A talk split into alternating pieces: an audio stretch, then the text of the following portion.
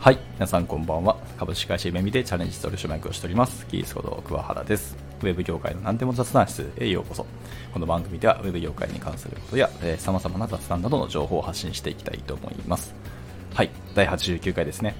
第89回は、もちろん、えーこのタイミングですので、2020年の振り返りというタイトルでもお話をしていきたいなと思っております。はい。えー2020年、もうあと20分ぐらいですね。で、終わってしまいますけど、皆さんいかがお過ごしだったでしょうか？はい。まあ、コロナ禍っていう理想の、まあ、なんですかね。大災害が起きましてですね。まあ言っても過去、日本、日本というか、世界の歴史上でいくともっと大きい事件って、まあ過去に何回もあったんですけど、まあコロナもその歴史に名を刻むような大きな事件の一つだったなと思いますけども、はい、なんでしょう。まあ、皆さんの生活環境であったりとか、まあ、まあ、職場環境もそうですけど、まあ、本当大きく変化をする1年だったんではないかなと思います。まあ、私もいろいろ、まあ、変化はありましたけども、はい。なところですね。はい。ところで、まあ、今年のふ私の、まあ、個人の振り返りにはなりますけども、まあ、ちょっとやっていきたいなと思います。今回はですね、あの特に、あの下書き等も何もせずにですね、本当にただただひたすら雑談ベースでこう喋っていくって感じにはなってしまいますけど、はい、話していきたいと思いますけど、ですね、今年の私はですね、あの大きく2つの夢が実は叶った年になります。はい。まあ、一つ、まあ、両方ともですね、あの、まあ、過去の収録で何も喋っておりますので、多分ご存知の方もいらっしゃるかもしれないですけども、はい。まあ、一つはですね、はい、えっ、と、私の名前を感謝というか、まあ、単著で商業誌として本を出版することが今年できました。はい、本当に嬉しかったですね。はい、昔からちょっと本を書いてみたいというのは夢として思っていて、で、まあ、できればそういう技術書で、えー、と書けたらいいなと思ってたんですけど、まさにその技術書で、しかもちゃんと商業誌としてあの本を出せたのが大きいなと思います。はい、僕の書籍確か330ページだったかなぐらいの本なんですけど、まあ、それを単著でちゃんと書き切ってあの世に出せたっていうのは本当に嬉しいし大きいなと思っております。はいでえっと、タイトルはですね、あのライオットチェイスで簡単ウェブアプリ開発というタイトルです。はい。まあ、あの、名前の通り、あの、JavaScript のライブラリの一つですけど、はい。それの、まあ、日本語の書籍は実はなかったので、まあ、商業誌としてですね、あの同人誌としては実はあるんですけど、商業誌としてなかったので、あのそれを、まあ、企画書をある出版社に出して、えっ、と、OK もらって、そのまま出版に至ったって感じですね。はい。ですね。で、まあ、JavaScript ってタイトルが出てる通りで、あの、ウェブ業界の特にフロントエンドのエンジニアに対しての、ま、書籍って感じにはなりますけど、ただ、そのペルソナとしてはですね、別にフロントエンドエンジニアにとど,、えーととどまるつもりはもちろんなくてですね、別にサーバーサイドの方でもいいですし、ウェブフロントエンド全然慣れてない方、まだ駆け出しのエンジニアの方で、まあ、今からなんかライブラリ一つ使って、ウェブアプリ使ってみたいなっていうの方に向けて書いた感じです。あとはですね、あのー全然コーディングとかしたことないけど、ちょっとやってみようかなっていう方に対しての、まあいわゆるデザイナーの方ですね、を対象にしたような書籍になります。だから本当に簡単な入門レベルから入って、まあ、ちょっと簡単な ToDo アプリ作って、そこからデザインもや、スタイリングですね、CSS スタイリングをやって、他のライブラリ混ぜてみて、で、最後にちゃんとしたアプリケーションとして1個、えー、とデモ的に作ってみましょうみたいな感じになりますので、で一通り読めば、あの一応簡単にあのアプリケーションのノウハウとか、なんでしょうね、ゼロからどうやってやっていけばいいかっていうところが学べるようになっておりますので、はい、もしよろしければ皆さん手に取っていただけるとすごく嬉しいなと思いますし、まあ、忌憚なくあのコメントもいただきたいなと思っております。はい。これが夢の一つでした。で、もう一つはですね、はい。この放送でも何度も、あの、冒頭にですね、あの、名乗っておりますけど、えー今年ですね、3月、株式会社耳というところで、あの、取締役に就任させていただくことになりました。はい。で特にですね、取締役でも技術担当の取締役って感じですね。だからあの技術者上がり、エンジニアでの、えーとた取締役になったのはもう数年ぶりでですね、はい。ちょっとなんかまあ、いろいろ背負って、今回ならさせていただいたって感じになります。はい。まあ、でもあの名乗っている通り、チャレンジ取締役っていうところで、まあ、こういう制度があって、それに自分で立候補、実践をして、取締役会の決議に挙げていただいて、そのまま決議が通って、え就任させていただいたって形になります。で、まあ、のじゃあチャレンジ取締役って書いてありますけど、実際ちゃんと会社の登記上にも載ってますし、あの役員としてあの今、お仕事をさせていただいているって感じです。ただまあ別に自分があのなんか経営のことを分かっているというわけでもないですし、本当に右も左も分からなくてですね、はい、もうなんでしょうね、なんだまあ、経営会議とかその取締役会とかあるんですけど、まあ、そこに参加しますとですねもう全然自分が今まで触れたことないとか知ったこと聞いたこともないようなワードがたくさん飛び交うわけなんですよね。はい。まあ、あまりにも僕がですけどあの一般常識なさすぎてですね。そんなことも知らないのかお前はみたいなことも、まあ、本当に何回か言葉をいただきましてもうなんていうかお恥ずかしいというか不勉強で申し訳ないっていう感じですけど。はい。まあでもそうは言っても慣れたの、なってしまったのは私ですので、はい。まあ、なった彼にはしっかり頑張っていきたいと思いますし、そういう全てのことはもう自分で覚悟して受け入れるっていうふうに思って、この立場に立候補した次第ですので、いや、言っていただけるのは正直ありがたくて、ならなかったらじゃあ今まで一度も言われなかったので、あの自分としても成長はなかったと思いますし、なので、まあ、これは本当にありがたいなと思いますね。まあ、ありますし、なんか自分のそのやっぱ行動とか発言、言動とか、全部その会社の名前を背負っているっていうふうに振り返り直してですね。あの、まあ、今年1年の行動っていうのが、まあ、自分の行動がどういうふうに見られるのかっていうことをかなり意識して動くようになった感じですね、まあ、動きづらくなったっても正直ありますけどでもまあちょっとずつ慣れてきたので今後はもう少しなんか自由にやっていきたいかなと思っています。はい。ただま僕の発言がその会社の評価になるっていうのはまあ、やっぱり重い感じは正直まあなくはないですけどね、本当に。まあ、なくだったらそれはそれで、あの多分ナンセンスだと思うんです。まあ、おかしいと思うんですけど、はい。まあですけど、まあ、本当になんでしょうね、いろいろ学びも大きかったし、はいまあ、でも目的としてはその視座を上げたいっていうのが正直あってですね、その視座が、まあ、結構最初の方でサクッと視座は上がってしまったんですけどね、はい、上がってしまった上に、見えてきたものもたくさんあってやっぱこの肩書きを持つのは相当重いんだなってことを改めてこう痛感はしておりますね。はいまあ、なんですけど、まあ、しっかりですね、あ取締役会とかでも全然わからないし、だから自分が一度も発言できないとなると、発言を何にもしない会議に参加するって正直意味がないわけですよね。他の人からしても。この人何のために来たんだろうってなるじゃないですか。それと同じことがやっぱ起きるわけなんですよ。もうなんかそれが分かってるからこそ、このもどかしさと悔しさと、なんかもう、なんでしょうね。切なさの心強さとじゃないですけど。はいまあ、そんな感じを思ってまして、まあ、でも何回か発言をしてみて、まあ、すごい赤っ端を書いてしまったんですけど、でもその恥をかけることも大きいなと思います。なんか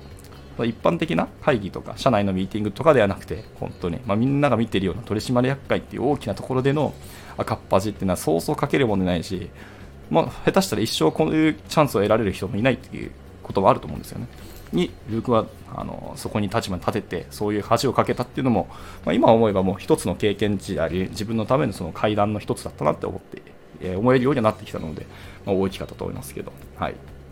この経験値をもしっかりできたっていうのは自分の中一つ収穫でもあるししっかりチャレンジをしたなと思います。ただまだ今チャレンジしてるのは全部内部的なチャレンジですので今度はもっと外に世間に打って出るようなチャレンジをしっかりしていかなきゃなと思っております。はい。まあ、でもこれが夢のもう一つですね。まあ、多分普通に考えると夢ってなんかみんな会社を起こすとか社長になるみたいな夢だと思うんですけど、まあ、やっぱり社会人になって何年もすれば現実をどんどん知っていってあの社長になるってどれほどこうすごいことであなんでしょうね恐ろしいことかみたいなところですね、まあ、起業する方はまたそれはそれで一つの別の勇気がいるんですけど、まあ、起業する方があのハードルは少し下がるとは思いますね。この200人以上正社員がいる会社であの社長になるって、まあ、僕からするとプレッシャーが大きすぎて正直そこはちょっとまだ無理だなっていうかなこの役員の目線になったからこそ余計に無理だなって思ってしまってますけど、はい。まあ、でも取締役もその中の一つですかね、まあ、でもほぼ肩を並べて動くっていう意味では同じ目線でやっていかなきゃいけないっていうところで、はい、また来年はしっかりそこも自分の変えなきゃいけないマインドのところだなっていうのは思っております。はい。まあ、でも同じチャレンジ取締役の1人もいますし、まあ、言って、まあ、その今、社内では4人ですけど、まあ、別に僕がそう思ってるけど、向こうはそんな風に思ってなかったりとか、もっと気軽にやればいいよっていう風に言ってくださっているので、はい、もっと、なんでしょうね、同じ目線で動けたり、発動発言できたりできるように、自分もマインドまたもっともっと、はい、変えていかなきゃいけないなっていう風に、まあ、気が引き締まる感じはしますね。はい。はい、こんなところでしょうね、僕が大きく叶えられて、夢が叶えられた2つっていうのは。はい、でも本当に夢を叶えるって結構大きいことであり、ある意味ででもひょんな、ひょんなところというか、ちょっとしたことで実は夢叶ったりするっちゃ叶うんですよね。はい。まあなんですけど、叶えるまでやっぱでもいろんな葛藤とか努力が実際でもあったので、まあ、簡単と口で言っているのはなったからこそ、まあ、達成できたからこそ今思えば簡単だったなかもしれないですけど、はい、でもその壁を超えるまでが本当に大変だったなっていうのはあるので人、まあ、それを2つも今年叶えられたっていうのは僕はやっぱ大きかったなと思います。はい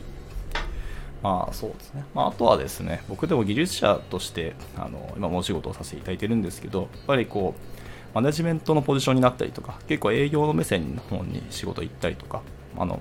まあ、勝手に自分は技術広報と銘打っていろんな動きを外に打ってたりしますけども、はい。あ、とは人事のお仕事とか、はい、採用関係のお仕事もたくさんしましたし、ところでどんどんそのプレイヤーからやっぱ離れていっている仕事が増えてですね、まあ、それは自分が意図的にそういう風に動いていったのはもちろんあります。いつまでも自分がプレイヤーにいたら今度別の人がプレイヤーになるチャンスもなくなるし、このポジション開けてあげないと後輩が入ってこないともありますし、でまあ、僕はその経験値がたまったからこそ今度は引っ張っていくことを求められているのでそれに動いていったっていう感じですね。まあ、なればなるほどやっぱり現場って言ってもどんどん技術も進化していくしあのトレンドも変わったり流れも変わっていくのでやっ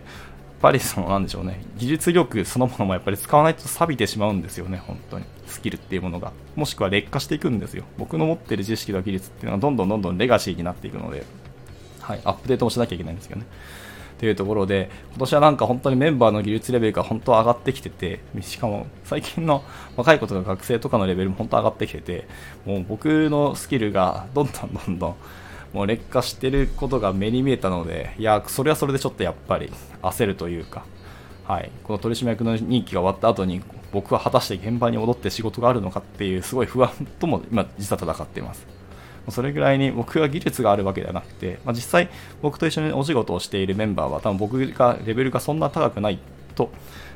うすうすもう実感をしている人もいると思います。まあ、それは僕が下がったってもあるし、メンバーの皆さんがやっぱ順当に上がってくれたっていうのも正直あると思います。ただその上がり方のスピードがあのみんな速くてですね、いや、恐れ多いなっていうか、いつ僕のポジションなんかもういやあのいらないよって言われるのか分からなくてですね、で僕がやってるのって言ってしまうと、あのいろんな幅広い技術を使ってかつ僕は喋るのが大好き人とぶつかるのも好きなのであの今ポジションを作れているだけであって普通にやろうと思ったら別に僕のスキルなんてすぐに追いつくとか追い越せるしやってることも別に真似してしまえば同じことみんなできてしまうわけなんですよ。そうなると単純に僕は皆さんの劣化版にならざるを得ないって思っていてはい。なんでしょうね。こが、まあ、恐ろしいところでもあって僕が今後どうやって生存戦略を作っていくかっていうところがま課題にはなるんですけど、まあ、一方ででもやっぱりエンジニアってまだコミュニケーション苦手な人が結構いらっしゃるのでまだまだ生きていけるっちゃいけるのかなと思いますし、はい。まあ、お客さんと喋るのもこう苦手だしできればしたくないっていう面もたくさんいるので、まあ、なんとかまだ生きていけてるかなと思っていますね。はい。まあ、僕は多分本来適切なポジションは多分営業だったりするかもしれないし、コンサルタントの方が本当は向いてるかもしれないですね。技術もわかるし、まあ、営業するとか人と喋るのも好きだしっていうところで、まあそういうのが向いてんだとは思いますけど、まあ今社内でそういうポジションもないし、まあ、今後作るかっていうとそういうこともですね、今思ってないので、はい、あれですけど。まあでもこの先2021年自分がどういうポジション、どういうコミットをして会社に売り上げとして貢献していくかっていうのはまた、まあ、しっかりこの年始でまた目標を立てるとか考えて自分のなんです、ね、KPA とか KGI を作っていきたいかなと思っております。はいまあ、ちょっと長くなってきてしまったんですけど、そんなところですかね。はい。まあ、あと今年の、まあ、プライベート的な振り返りをすると、まあ、何度も喋ったかもしれないですけど、まあ、あの服に、ファッションですね、に興味をすごく持ってきて、服にすごくお金をかけるようになりましたね。今年も、まあ、買ったものでいうと、靴、靴はちなみに確か4足ぐらい買ったと思いますね。はいまあ、最後に買ったのがあのサンローランの、えっと、チェルシーブーツですね。まあ、チェルシーって実は属称で、正式にはサイドゴアブーツってやつですね。あの足首らへん、あくるぶしらへん両端にあのゴムがついているあのブーツとかになりますね。はい。真っ黒のやつですけど。はい。それがでも今まで買ったブーツで一番高かったブーツで、多分これは今後長く入っていくだろうなと思いますけど、はい。まあ、でも足元にはしっかりお金かけるのはあの昔の社長にもずっと言われてたので、まあ、今回そういう一つ達成できたと思いますし、まあ、高いブーツって履けばこれ本当に馴染んでくるって言われるので、まあ、それを今後体験できるのかなと思っていますけど、まあ、その代わりそのいい靴とか、まあ、いい服もそうですけど服もそうですね今年はたくさん、まあ、買ったっちゃ買ったけどでもたくさんって言っても10枚ちょいぐらいですね20はいってないはずですねぐらいです、まあ、その代わり服買った分逆に捨てた服の枚数の方が多くてですね服は実は合計多分40枚ぐらいですかね、捨ててると思います。まあ、服って言ってもいろんなもの含めてですけどね。はい。それぐらいですね、どんどんどんどん、なんでしょう。好きな服とかお気に入りの服だけを身に揃えるようになって、それ以外はどんどん捨てるようになりましたね。はい。なんか、このどうしても着たいとか、もう思い入れがないみたいな服に関しては、もう心を鬼にしてガンガン捨てるようになりましたね。まあ、おかげさまで物の量が減って、1日の判断、意思決定の回数も減ってきたので、すごい良かったかなと思ってますけど、まあ、今後もそれを続けていきたいと思いますし、やっぱりでも高い服って持ちが良かったり肌触りも良かったり気分も良かったり自分やっぱり自分でお気に入りになっていくのでお気に入りの服を着てる一日って気分も高揚しますしテンションも高いですしみたいなところなのでより一日一日の幸せ指数も上がってくると思うんですよね。ですので、はい、やっぱり好きな服だけであの身の回りを固めるって本当に大事なことだなと思っていますので、まあ、僕はそういうスタンスで今年は生きてきたし、まあ、来年も服に対してお金をしっかりかけていこうかなと思います。まあ、服にお金をかけるでたたくさん買うかっていうと実はそうではなくて、ちょっといい服、ちょっとお高い服ですけど、をま数枚揃えていくっていう感じですね。もちろんシーズンごとに揃えるのは1枚と思いますけど、はい、っていうところですね。はいまあ、来年もでも好きなものにはちゃんとお金をかけて、じゃそうじゃないところ、正直と無駄遣いをどんどん減らしていこうかなと思っております。はいなって感じ。まあでもそんだけお金が使えるっていうには、まあ理由があって、まあコロナがあったからその飲み会が減ったので、あのお金がだいぶ、失っていくお金がだいぶ減ったってのもありますし、まあ家で仕事をすることも増えたので、自炊をするとやっぱりお金って意外と浮くので、はい。結構その分の、なんでしょうね。出て作られたお金で本来のなんか服にお金をかけかけることができたなと思いますね。はい。まあ、逆に言うと、どんだけ食費とか居酒屋にお前はお金を落としてたなっていうのも正直なくはないんですけどね。はい。まあ、とはいえでもその飲み会とか居酒屋でやるコミュニケーションがあったからこそあの経験値とか関係値も作れてあのお仕事ももらえたりとか一緒に仕事をするなんか心意気が関係性とかできたのかなと思います、まあ、価値観の共有とかもそういうとこからやってると思いますね、はい、僕はいわゆるあのノミニケーションっていうっぱものスキルが、まあ、うまいかわからないですけど、ことをやっていたんですけど、まあ、営業メンバーの方とは大体こういうところでしっかりつながれたなと思いますね。はい。まあ、逆に営業の人たちも僕のことをよく分かってくれるので、あのお仕事とか一緒に営業と商談行くときもあの相談に乗ってくれる、相談してくれたりとか、逆にこちらから相談にも結構乗ってくれたりとか、まあ、いい関係ができたのかなと思っていますけど、これは来年もしっかり継続していきたいなと思っています。はいところですかね。まあ、来年の抱負についてはまた、あの来年、新年明けましたら、えっと、収録をして、また配信していきたいと思いますが、まあ、今回、今年の2020年振り返りをしたいなと思いました。まあ、そっち、全然今年はあのメモをしてなかったので、ひたすらグダグダしたり、あの、だいぶカミカミで喋ってしまって、なんかこれで今年の締めになるっていうのがちょっとなんかお恥ずかしい限りでありますけど、まあ、一旦この放送はこれじゃで以上としたいなと思っております。はい。まあ、今年1年も、はい、皆さんは私の拙い放送、全然もしかしたら学びじゃないかもしれないと、本当は雑談ベースのお話ばっかり発信配信していきましたけど、まあ、聞いていただき、またいい直しくださった皆さん、本当にありがとうございました。はい、また来年も私、桑原をよろしくお願いいたし、いたし、いたします。最後までカミカミで申し訳ないですね。はい。でも来年もしっかり皆さんに有益な情報、また楽しいなと思ってもらえるようなお話をできるようにまた頑張っていきたいなと思っておりますので、え何卒よろしくお願いいたします。はい。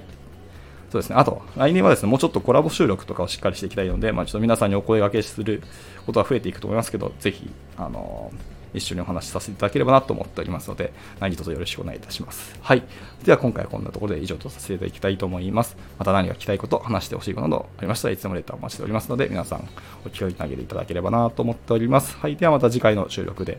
お会いしましょう。はい、お会いしましょう。はい。では、来年もよろしくお願いいたします。今年も1年本当にありがとうございました。バイバイ。